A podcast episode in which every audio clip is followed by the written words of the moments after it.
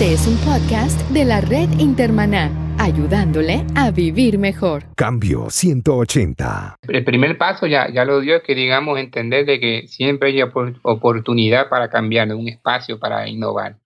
Número dos, la, apertura Que, que tenga que tener para ese cambio. Y tercero, evaluar las respuestas que está teniendo, porque ni siempre las aceptamos todas, pero hay, hay muchas veces que en esas que no aceptamos hay grandes verdades que están tocando botones neurálgicos ahí no en el corazón. Cambio 180 es auspiciado por cristianos.com, una comunidad sobre la iglesia, la Biblia, la cultura y la vida cristiana. Cambio 180.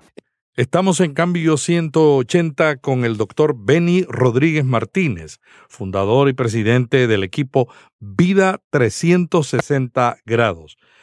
Benny es caracterizado por equipar, motivar y restaurar a pastores líderes de la iglesia en general en Puerto Rico y en todo el continente. Vive en Orlando, Florida. Tiene una maestría en coaching y un doctorado en psicología clínica. Benny, bienvenido a Cambio 180.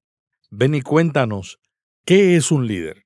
Bueno, el, líder es una persona que constantemente está influenciando a otras personas. Eh, existen, como bien sabemos, muchas definiciones de lo que es un líder. Más es importante distinguir entre lo que es el cargo de una persona dentro de una organización y digamos la, el sentimiento o yo le llamo la carga que tiene la persona dentro de esa organización. Así que yo, diría que el liderazgo es la carga y, la posición que ocupa es tu cargo. El cargo es el vehículo que te hará manifestar eh, saludablemente tu liderazgo. Pero hay muchos pastores que tienen problemas en entender que la parte de administración es diferente de la parte de liderazgo y tienen dificultades y quieren quedarse toda la vida siendo el administrador de la iglesia, o sea, centralizando todas las decisiones y, haciendo el liderazgo, que es la visión para dónde se va a mover la iglesia. ¿Por qué tenemos dificultad con esos dos conceptos de, liderazgo y administración? yo, diría que primeramente porque tenemos la dificultad de distinguir entre cargo y carga entre el sentimiento y la, y la, capacidad de influenciar y lo que es el cargo o el vehículo. Eh, y, y, al tener esa, digamos, esa dificultad de distinción, pues entendemos de que si no tengo un cargo, no soy líder. Hacemos sinónimo cargo y carga, número uno. Número dos, muchas veces no, no tenemos el arte desarrollado de lo que es la, la delegación o, de, o delegar a otras personas porque o la ignoramos porque no sabemos que existe o, o cómo se debe hacer. inclusive también para muchos el delegar es también sinónimo de perder control o poder. Y digamos, eso hablaría bien del corazón y el carácter de ese líder, ¿no? Que, tendríamos que, que eh, o la persona tendría que evaluarse y entender cuáles son sus motivaciones en el corazón. ¿Por qué tenemos miedo de perder poder? Digamos porque poder significa control, ¿no? o, no he desarrollado mi nivel de autoridad, tengo que sobreemplear el poder. Mm. Entonces, eh, es digamos que la, persona que no tiene autoridad en su casa tiene que gritar más fuerte para que lo obedezcan o porque la, gente, la gente obedezca más por miedo que por convicción. Entonces, el, sobreuso del poder genera o heridas o genera miedo o genera cohesión.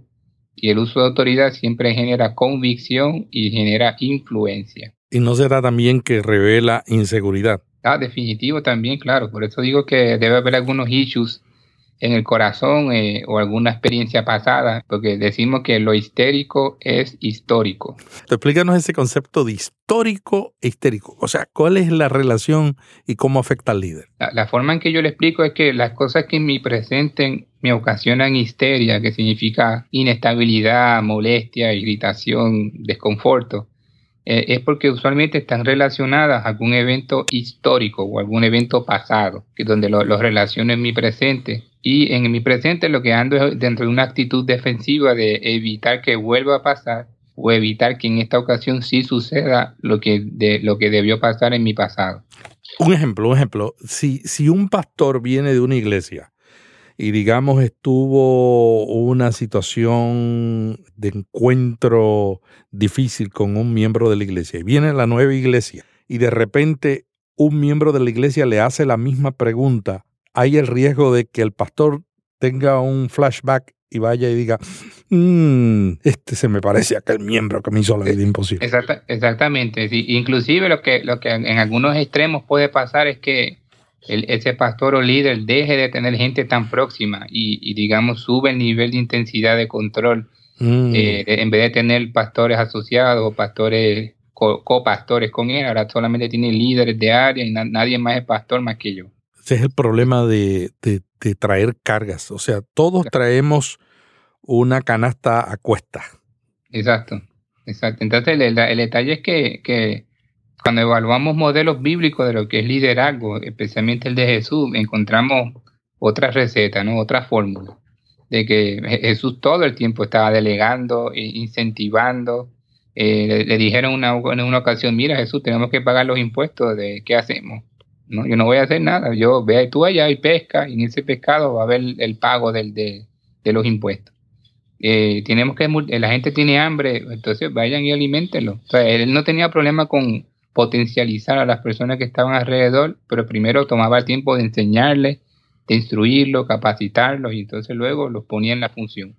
Benny, pero también hay ejemplos de gente que no es muy popular en la Biblia, pero que también son líderes. ¿Qué tú dirías de esos líderes impopulares de la Biblia? Sí, mira, yo, yo diría que toda persona que aparece en la Biblia de alguna forma tiene, tiene algo que enseñarnos, tiene un principio interesante, algunos tienen mucho más que otros. Pero, por ejemplo, yo, yo uso mucho en las prédicas, eh, en algunas ocasiones, al, personaje de Saqueo, que aparece en Lucas 19. Eh, eh, esta persona, digamos, no es tan popular y usualmente lo asocian con historias de niños, ¿no? Saqueo se subió al árbol y todo aquello. Porque era chiquito. Exacto, porque era pequeño. Más sin embargo, la, la, la, el proceso de transformación que tuvo ese hombre es, es- es único, es ideal. Porque lo lo primero que dice la Biblia en ese primeros versos del capítulo 19 de Lucas es que Saqueo tenía una intención muy clara, era que quería conocer quién era Jesús. Él, él intencionaba tener un encuentro con Jesús y ver quién era este hombre que dicen tanto de él. Pero la, la realidad inmediata de él era, era que al, al, al Saqueo ser una persona de, de baja estatura, todo, cualquier persona era más grande que él. Entonces la oportunidad que estaba frente a él estaba siendo bloqueada por esos aparentes gigantes, ¿no? Frente a él. Pero él tenía dos opciones, justificar su condición, pobrecito de mí, soy un enano, de nuevo se me pasó Jesús, o hacer lo que hizo él, correr al frente. Se reposicionó y no, no se justificó o se victimizó en su lugar. Y entonces, tercera cosa que él hizo interesante es que se subió un árbol, pero para subirse al árbol él tuvo que pensar varias cosas. Era jefe de los publicanos, de los cobradores de impuestos. Era una persona famosa, con mucho poder, con mucha autoridad, con mucho estatus. Y hacer lo que iba a hacer le iba a costar el ridículo, iba a ser algo extremo. Pero su pasión y su convicción de encontrarse con Jesús era, era con Jesús era más fuerte que cualquier estatus presente o cualquier condición de, digamos, de pública o social. Así que se subió a ese árbol y dice que su desespero fue tanto que la mirada de Jesús lo encontró y lo transformó. Así que la, la tesis de ese hombre como transformación es la siguiente. Se subió como un enano y se bajó como un gigante. Wow. Eh, es interesante porque esa historia nos revela que Saqueo sabía lo que quería y buscó y se enfocó en hacer las cosas que le iban a conducir a lograr su objetivo. Y a veces en la iglesia no hacemos eso. A veces en la iglesia tenemos tantas ideas y disparamos por aquí, disparamos por acá, y si no sabemos a dónde vamos, no llegamos a ningún sitio, ¿no? Yo- yo- Sí, yo, yo diría, Melvin, que la, la iglesia no peca, te, te lo voy a decir bien extremo así, ¿no? Como lo estoy pensando. La, la iglesia no peca por creatividad, la iglesia peca por enfoque. Hmm. Por creatividad, nosotros nos inventamos cualquier cosa, eh, tenemos gente muy creativa, muy capaz. Lo que muchas veces nos está faltando es en- enfocar. Tenemos demasiados aviones volando y nos están quedando sin gasolina. Y no será, no será que, que como la iglesia tiene tantas audiencias, por ejemplo, la iglesia, y yo lo, yo lo siento porque, por ejemplo, en las sociedades bíblicas, en el área de publicaciones que yo dirijo a nivel mundial, a veces tenemos ese, ese, esa dificultad. Cuando uno tiene tantas audiencias que servir, corre el riesgo de no servir a ninguna. Sí, sí, eh, eh, el detalle es que yo, yo diría que el enfoque no está tanto en el cómo, sino en el qué. Mm. Y, y yo diría que esa es la diferencia entre un líder ordinario y extraordinario. es ese pequeño extra. Véngale, véngale, cuenta el extra. El, el, extra para mí, el líder ordinario, no en un sentido peyorativo o malo, sino en sentido, el líder común, el líder normal, pues tiene, puede tener la tendencia de comprometer sus qué porque no quieren cambiar sus cómo. Hmm. O sea, comprometen sus sueños o sus visiones porque no quieren tan fácilmente cambiar sus estrategias. Pero el líder extraordinario nunca compromete sus sueños y siempre está innovando en sus estrategias. Hmm. Así que cuando hablamos de enfoque y creatividad, yo diría que está más en el área del cómo y no tanto del qué. El qué es la visión, el sueño, la meta, el propósito. Pero el cómo son las estrategias de cómo yo comunico el mensaje. Entonces, si, si mi audiencia, si mi tipo de iglesia, porque hay diferentes tipologías ¿no? de iglesia, hay una iglesia joven, de joven gente empresaria, de un cierto tipo de generaciones, cada generación entiende y comunica de una forma totalmente diferente. Eh, y, hay que, y hay que entender mi audiencia y eso me obliga a reinventarme constantemente en la forma que comunican. Eh, nuestros niños no leen de la misma forma que leían antes, no comunican de la misma forma que se comunicaba antes. Eh, a nuestros jóvenes tú los llamas por teléfono, no responden, pero le, le, envías un mensaje en WhatsApp y en dos segundos te contestaron. hay, que, hay que tener una, un, sano, un sano senso en un sentido de lo que es el ideal y lo que es la realidad. Este, porque las comunicaciones han cambiado totalmente. Tú estás en un salón de clase, yo soy profesor de algunos cursos y yo veo a la gente con su iPad y con su iPhone eh, buscando en Google a ver si lo que estás diciendo es verdad o no. Eh, la Biblia, eh, por ejemplo, en, las iglesias la gente lleva su iPad porque ahí tienen aplicaciones de Biblia que tienen 40, 50 versiones de Biblia simultáneas. ¿Y qué, qué, qué vamos a hacer con eso? ¿Regañarlo o condenarlo o, o, movernos a un cambio, aunque no sea nuestro ideal, pero está siendo práctico? Cuando hablamos de innovación, siempre apunta más al cómo que al qué. Apunta más en cambiar nuestras estrategias y no comprometer nuestra visión, nuestra, nuestra visión de, de, propósito, ¿no? nuestra finalidad. ¿Y cómo un líder puede mantenerse como un líder innovador? Porque a veces aprendemos algo y detenemos todo ahí el proceso, ¿no? Yo, yo diría que el mejor indicador son los resultados. Mi, mi, forma de pensar, yo estoy bien enfocado en resultados. Y digamos, si, si no estoy viendo lo que, lo que en el principio dije que iba a ver, pues significa de que lo que estoy haciendo no está funcionando del todo. Así que lo que necesito es innovar, necesito cambiar, ¿no? Digamos, la palabra innovación yo la definí o la partí en tres secciones. Eh, in, dentro, nova es nuevo y acción es movimiento, no acción. Muy buena definición, hermano. Entonces, cuando hablamos de innovación, estamos hablando de que una nueva acción está ocurriendo dentro de mí. Mm, me gustó, me gustó ese concepto. Entonces, este, por, esencia, los resultados externos son manifestaciones de los cambios internos que hicimos primero. Pero a veces nosotros no innovamos porque nos encerramos en nuestra iglesia. No queremos mirar lo que otros están haciendo. No queremos abrir nuestra mente. O sea, nos encerramos. Somos los que lo hacemos bien, somos los poderosos. ¿No será que el dejar de aprender también mata la innovación?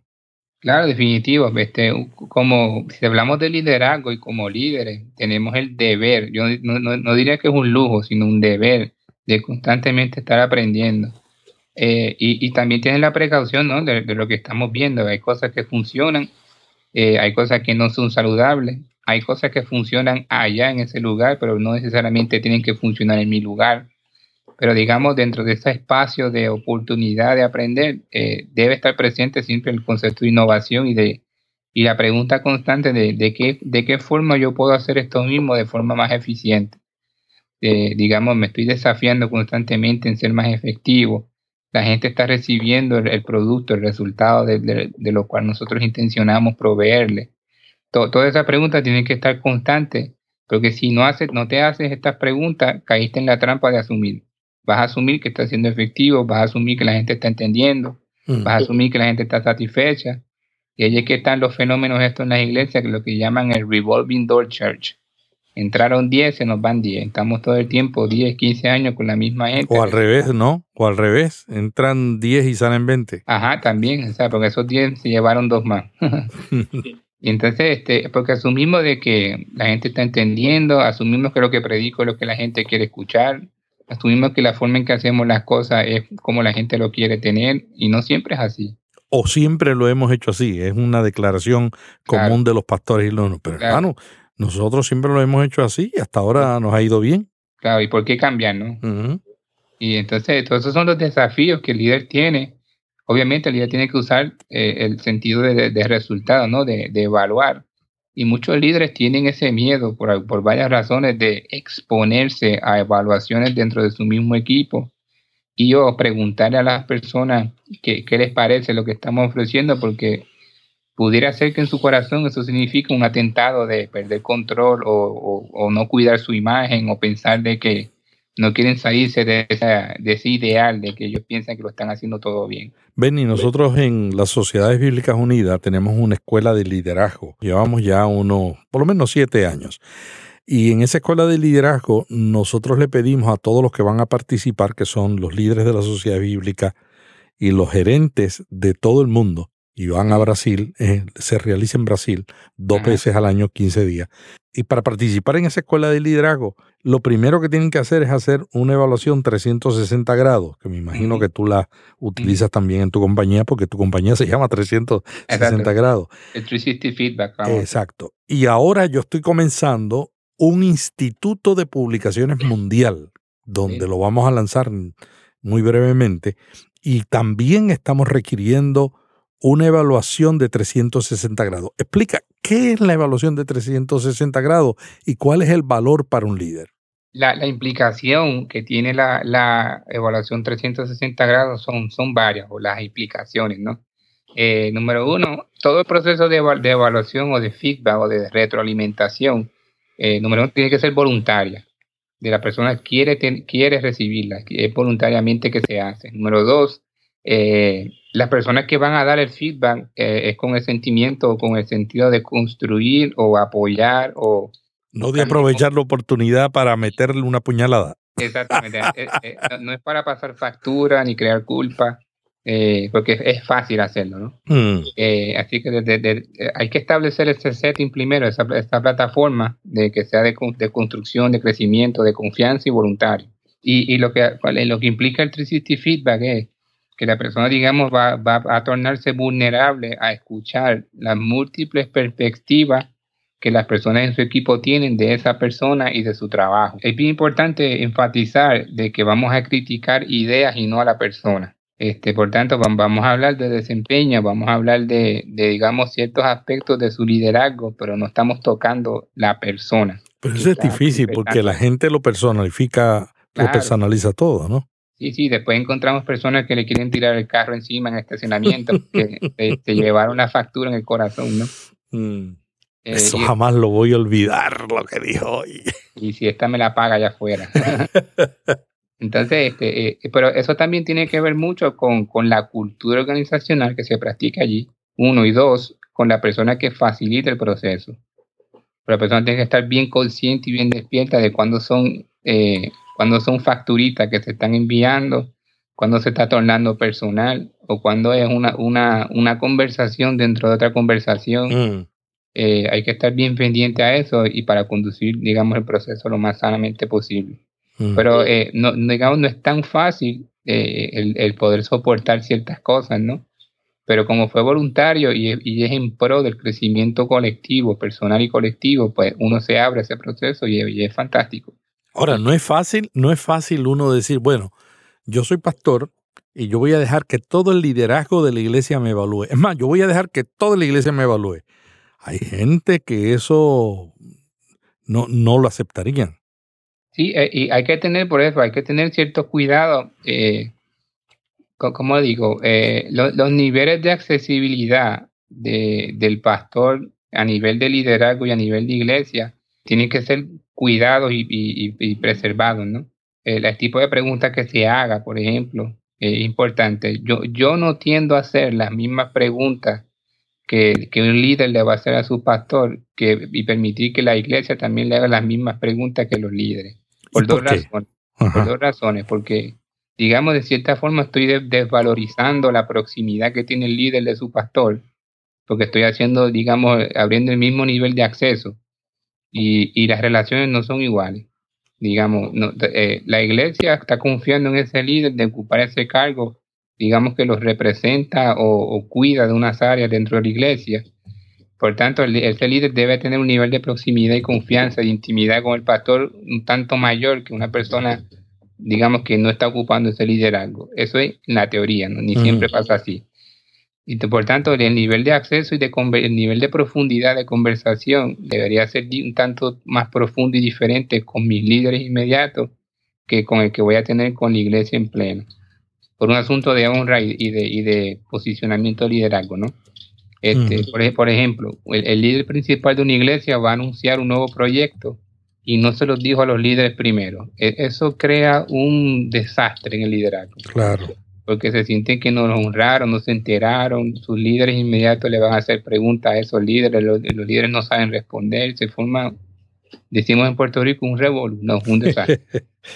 Eh, entonces, son, asuntos de orden y de, y de valorización. Ahora, tampoco es que la iglesia quiera ausente de la conversación. Eh, lo importante es que, digamos, eh, proteger al líder en, haciendo o permitiendo que las personas hagan buenas preguntas y segundo, que evalúen más características del líder o el, digamos el delivery, la función, por ejemplo, estilo de predicación, cómo enseña, accesibilidad, eh, explica la visión, etcétera, etcétera, que son más detalles de cómo el, líder principal manifiesta su liderazgo que de la persona misma que es el líder. No sé si, si me expliqué en eso. Ya, ya, sí, eso es claro. Y está claro y es clave. Ahora cuéntanos, eh, sabemos que la evaluación es clave para uno definir un plan de acción como líder. ¿Qué son las cosas esenciales en un plan de acción de un líder para cambiar luego que sabe que tiene áreas donde necesita mejorar? Bueno, el, primer paso ya, ya lo dio, es que digamos entender de que siempre hay oportunidad para cambiar, un espacio para innovar. Número dos, la apertura eh, que, tenga que tener para ese cambio. Y tercero, evaluar las respuestas que está teniendo, porque ni siempre las aceptamos todas, pero hay, hay muchas veces que en esas que no aceptamos hay grandes verdades que están tocando botones neurálgicos ahí no en el corazón. Así que evaluar con calma eso. Y yo te, yo te diría que en, esa, en ese punto 3, vamos a abrir, vamos a abrir ahora un 3B, un, un inciso ahí, que digamos que eh, cada líder debe tener un mentor, cada líder debe tener eh, una persona cual le presta, le presta cuenta o calibra su corazón, que digamos esté un tanto ajeno del mundo de, ese liderazgo, para que no esté tan viciado, pero que al mismo tiempo le pueda dar un buen feedback maduro y, efectivo a lo que ese, líder está viviendo, ¿no? Eh, pues son mentores externos.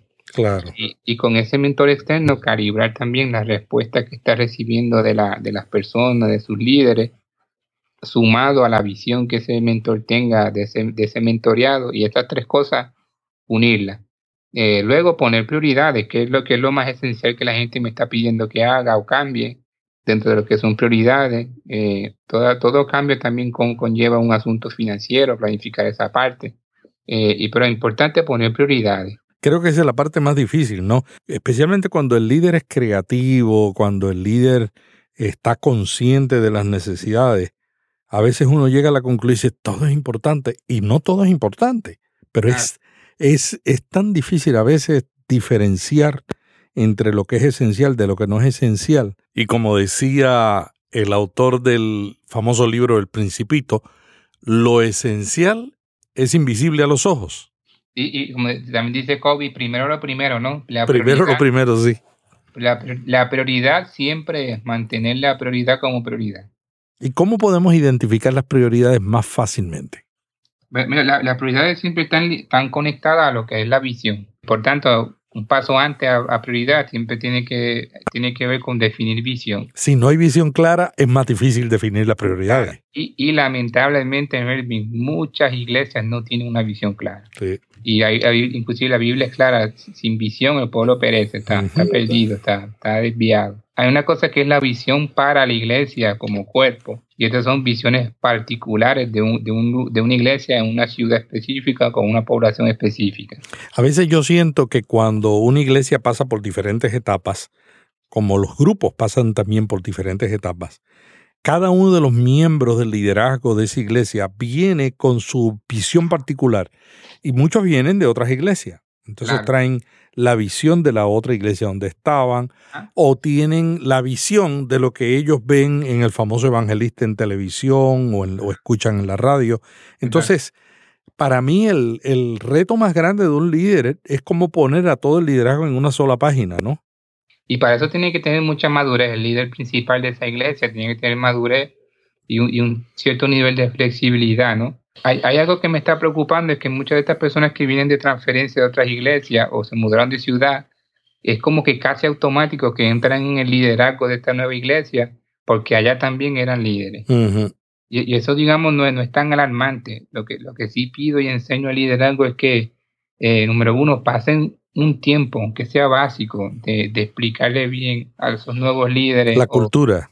exacto, los líderes to be, ¿no? Lo que van a ser líderes la cultura, cómo aquí se hacen las cosas, cuál es el orden que estamos siguiendo, cómo, vamos a honrar lo que ya estaban antes de ellos. Pues de momento llegaron, se convierten en, buenos líderes, eh, hablan bien, inclusive diezman bien y eso también vicia la percepción de la gente, es una realidad. Yo veo eso más común, eh, bueno, en todos sitios es común, pero en Estados Unidos donde la población inmigrante es más transitoria, o sea, la gente llega a este país con el propósito de crear una, un nuevo fundamento para la familia. Entonces a veces están en esta ciudad porque por aquí entraron, pero de repente no le va bien en esta ciudad y un primo le dice, vente para acá, vente para Nueva York, vente para California, y es, sí, me voy, y se muda. Entonces, la movilidad de los creyentes en Estados Unidos yo la siento más fuerte que en nuestros países de origen, donde la gente se mueve, pero no tan frecuentemente como acá.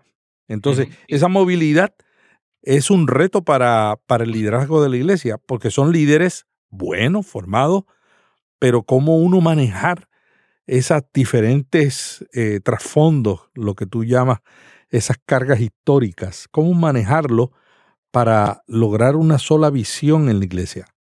Sí, mira, este, eh, es un gran desafío eh, cuando hablamos ya de la, de la multiculturalidad de la, iglesia en Estados Unidos, que por razones de, movilidad, de empleo, de, de mudanzas de, otros países, puede tener una iglesia bastante cambiante anualmente. Eh, no obstante, por eso es tan importante tener una visión definida y constantemente estar comunicando la visión de que las personas cuando entran en la puerta o en los ciertas por ejemplo, usted que está en el área de comunicaciones, pues la visión siempre de alguna forma tiene que estar presente en, las comunicaciones que enviamos o, promovemos. Eh, iglesia tal, una iglesia para la familia, lo que sea. Entonces, constantemente la gente está absorbiendo, consumiendo la, cultura, la esencia de la iglesia. Y aunque sea nuevo, aunque sí lleve años, siempre está conectado a eso. Pero por eso está definido. Y, segundo, lo, que, lo que hacemos siempre está conectado a lo que decimos que estamos haciendo. Yo, tengo aquí una consulta que estoy haciendo en una iglesia aquí en Orlando, que la iglesia tiene una, digamos, una temática bien orientada a la parte familiar, este, pero curiosamente llevan muchos años actuando con esta visión, pero la, los programas de la iglesia, ni, ninguno toca a la familia. No tienen un centro de consejería, no tienen retiros familiares, no hacen eventos para caballeros o damas o, jóvenes, no tienen nada. Mm. Entonces, hay, hay, una, hay una, un asunto paradójico aquí, ¿no? una, una contradicción, porque la visión dice esto y la, lo que hacemos en operación va para otra línea. digo, pues entonces llegué con una expectativa y voy a salir con frustración o molestia porque no recibí lo que me dijeron que me iban a dar. Entonces e, eso, eso pasa mucho y por eso necesitamos evaluar constantemente, escuchar a las personas que me están diciendo, por qué la gente se está yendo de aquí o por qué la gente está llegando aquí, digamos, por el lado positivo. No, porque aquí nos sentimos bienvenidos, aquí predican a la familia, aquí atienden bien a los niños, aquí el liderazgo es atendido, lo que sea, que, nos ayuda a mantener un, un censo saludable de lo que estamos haciendo también bien, ¿no? Y productivo en esa área. Muchas gracias al doctor Benny Rodríguez Martínez por estar con nosotros en Cambio 180. La mamá de Benny, Carmen Lidia Martínez, es una gran amiga de la infancia. Mi primer trabajo en comunicaciones fue dirigir el periódico de la escuela cuando yo estaba en el último año de secundaria. Y yo era el líder alborotador, todavía lo soy. Y ella era la editora que realmente corregía todos los disparates que yo hacía. Y hacíamos un gran team en la escuela con ese periodiquito. Gracias, Benny, por dedicarte a servir al Señor con todos tus talentos, con todas tus habilidades y por lo que estás haciendo. ¿Algo más que quieras compartir con nuestra audiencia antes de despedirte? Sí, gracias Melvin por la oportunidad y a todos los, los radio escucha o los que están conectados a este blog. Gracias por la oportunidad. Pueden entrar a nuestro website drbeni.org, drbeni con dos n y.org y en los social media, medios sociales, estamos como Dr. Benny Coaching en Facebook, Twitter y en Instagram. Cambio 180. ¿Cómo mantenerse relevante en un mundo diferente?